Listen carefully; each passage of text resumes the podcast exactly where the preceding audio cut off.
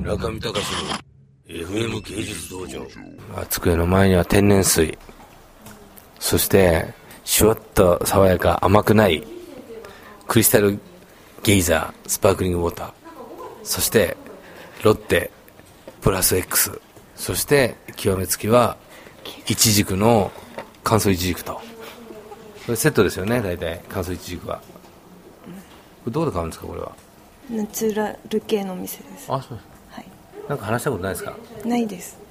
ポッドキャスティングうんうんないですついつい聞いちゃいますよなんか自分の声をいや聞かないですえ聞かないです聞かない出たら聞かない聞かない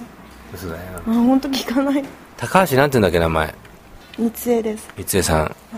あ僕でもあのねこの前の佐藤麗のほらあのどこだっけワタリウムの、はいあれ盛況だったら嬉しいうんことですよね、とてもはい何人ぐらいいらっしゃったんですか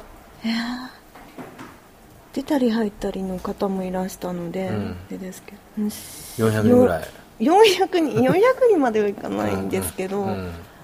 10分の1ぐらい、うんうん、 40人ぐらい40人うん、ん40人50人ぐらなるほど仕事やっててどういう時嬉しいの高橋はいね俺とかは嬉しいのはやっぱり客の受けがいい時ね、あー、うん、トークショーとかでもあの人がいっぱい入ってると嬉しいあわーそれはわかりますけ、うん、うん、で例えば佐藤玲さんをうんマネジメントしてて、やったなって思う時はどういう時なのえいやいろんな場面あるんですけど例えばあ例えば、洗剤緑やってても、うんすごい佐藤さんのファンっていうのが来て、うん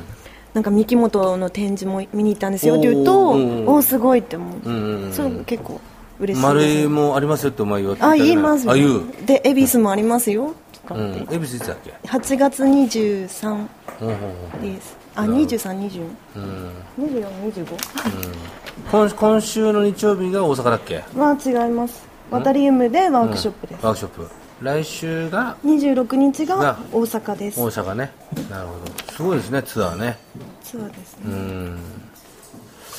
佐藤玲ちゃんはなかなかああいうこうワークショップ系が強いねああそうですねうんやっぱ素が面白い子だからね、素直で、なんでだろうねあの人会うと楽しくなるのは中見隆の FM 芸術道場